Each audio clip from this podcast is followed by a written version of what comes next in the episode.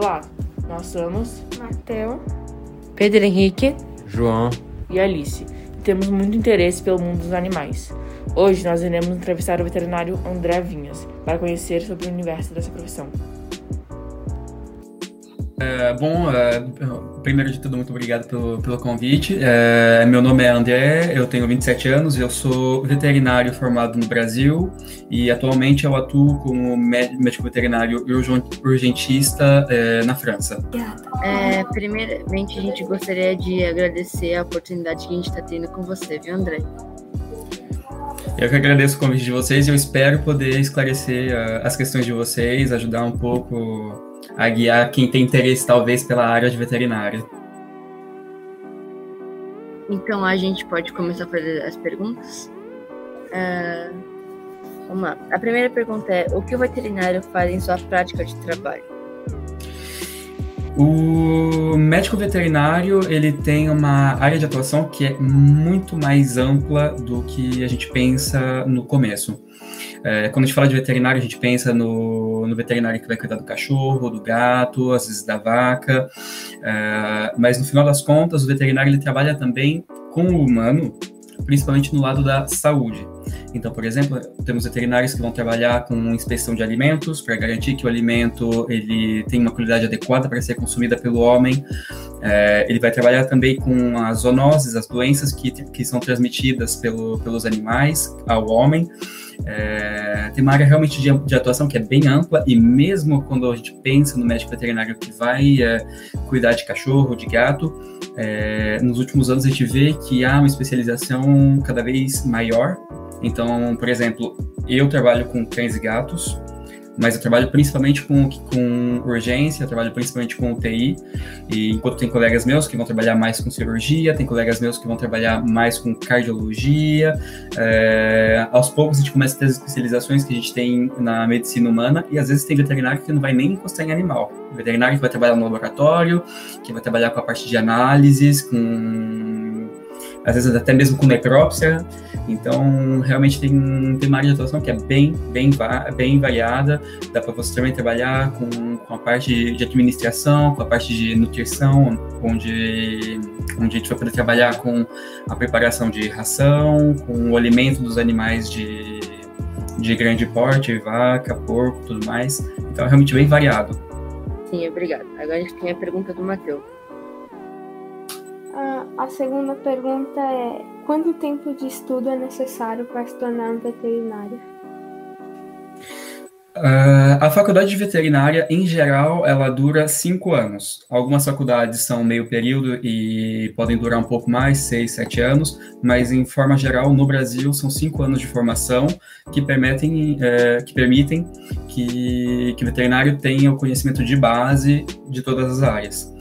Só que geralmente é, a gente acaba tendo tendo que se especializar um pouco mais. A, então, a partir do, do, último ano de faculdade, a gente acaba escolhendo mais ou menos o que a gente quer fazer e vários veterinários vão tentar se especializar.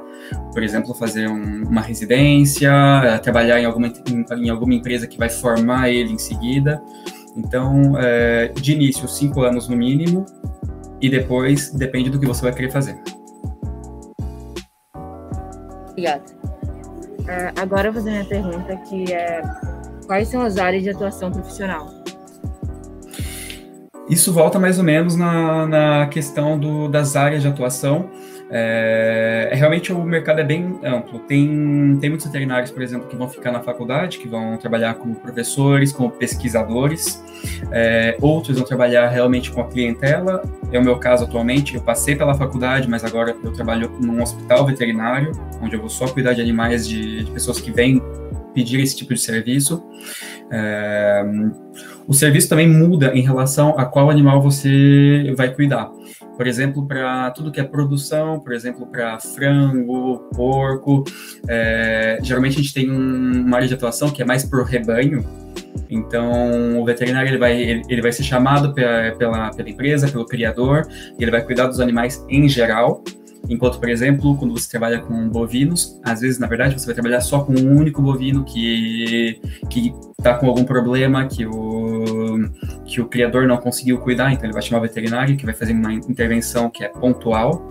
É, Depende muito, depende muito. Mesmo para pequenos animais, tem os veterinários que vão trabalhar realmente a domicílio e que vão cuidar só da urgência a domicílio e depois enviar o animal, uma vez estável, para um hospital, para uma clínica que possa cuidar do animal. É, muito obrigada. É, agora a minha pergunta, minha segunda pergunta é qual a sua rotina diária de trabalho? E se outros veterinários também têm a mesma ou rotinas parecidas com a sua?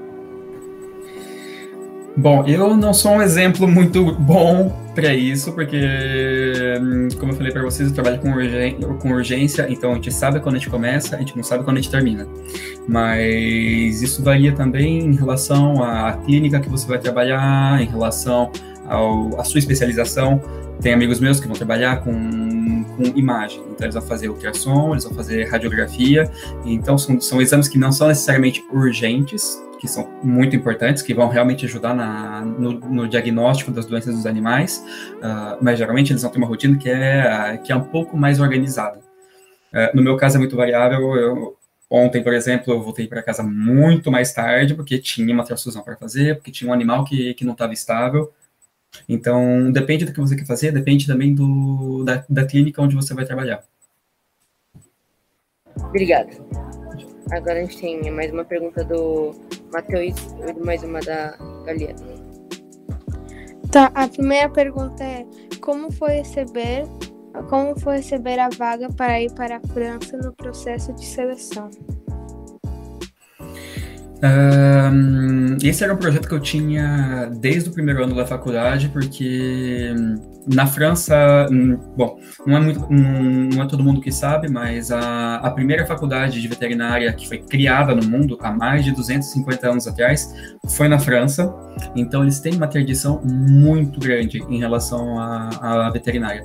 É, a faculdade que, que eu fiz, ela tem programas é, de, de, de, troca de estudantes da França e do Brasil, então os franceses vêm no Brasil e os brasileiros vão na França, então a gente acaba conseguindo também ter uma, uma troca de conhecimento, uma forma de ver as coisas diferente, que enriquece o, que enriquece para os dois. Eu, particularmente, não, não me decepcionei nem um pouco com a experiência. Às vezes é bem difícil, porque muitas pessoas não conseguem se adaptar a ficar longe da família, é um ano inteiro de um ano inteiro onde você acaba tendo que, que aprender a se virar um pouco sozinho, porque você está sozinho num, em outro país, mas a experiência foi realmente muito boa e eu particularmente recomendo a todo mundo.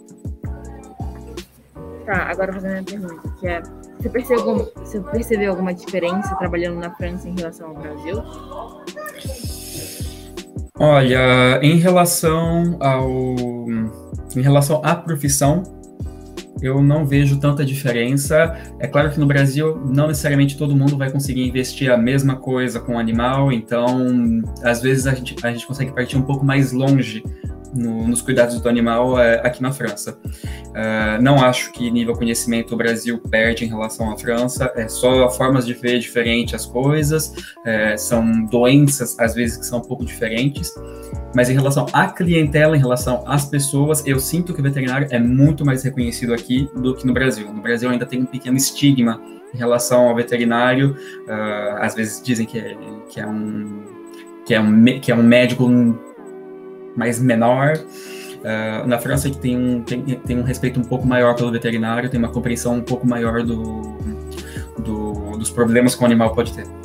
Oh, de onde veio sua vontade de fazer veterinária?